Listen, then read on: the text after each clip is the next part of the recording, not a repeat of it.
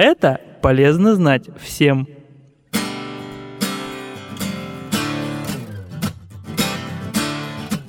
Доброе утро! С полезными советами вас знакомлю сегодня я, Юлия. Сегодня мы поговорим о витаминах и о меде как средстве против быстрого старения организма. Ученые из Новой Зеландии решили выяснить степень влияния меда на наш организм – для начала на медовую диету посадили пожилых крыс, и через некоторое время были зафиксированы отличные результаты. Жизненные показатели животных нормализовались, улучшилась реакция и повысилась устойчивость к стрессам. В чем же секрет? Ученые утверждают, что дело тут в том, что мед является прекрасным антиоксидантом.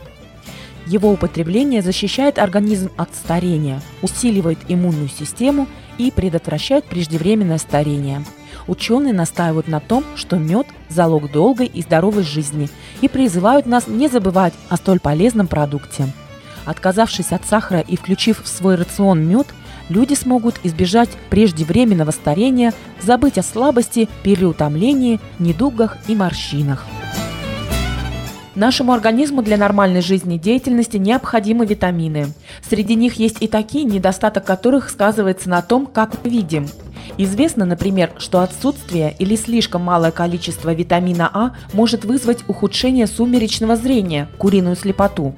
Витамины группы В и известный всем витамин С также необходимы для хорошего зрения. Эти витамины уменьшают риск развития таких заболеваний, как катаракта, глаукома, а в случае уже имеющегося заболевания замедляют его прогрессирование. Как сделать так, чтобы глаз получал все, что ему нужно и справлялся со зрительными нагрузками?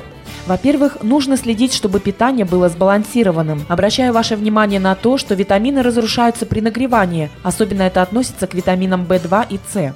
Поэтому, чтобы сохранить витамины, овощи, в которых они содержатся, рекомендуют не кипятить, а заливать кипятком и потом укутывать.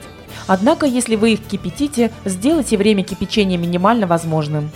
Во-вторых, необходимые витамины можно получить, принимая специальные витаминные комплексы. Для многих из нас второй путь более простой и доступный. Помните, что нельзя увлекаться приемом одного из витаминов в большом количестве без предварительной консультации врача. И не забывайте, чтобы быть молодым душою, нужно свой день начинать с молитвы и чтения Слова Божьего. С полезными советами сегодня была Юлия Абдувахидова. Будьте здоровы!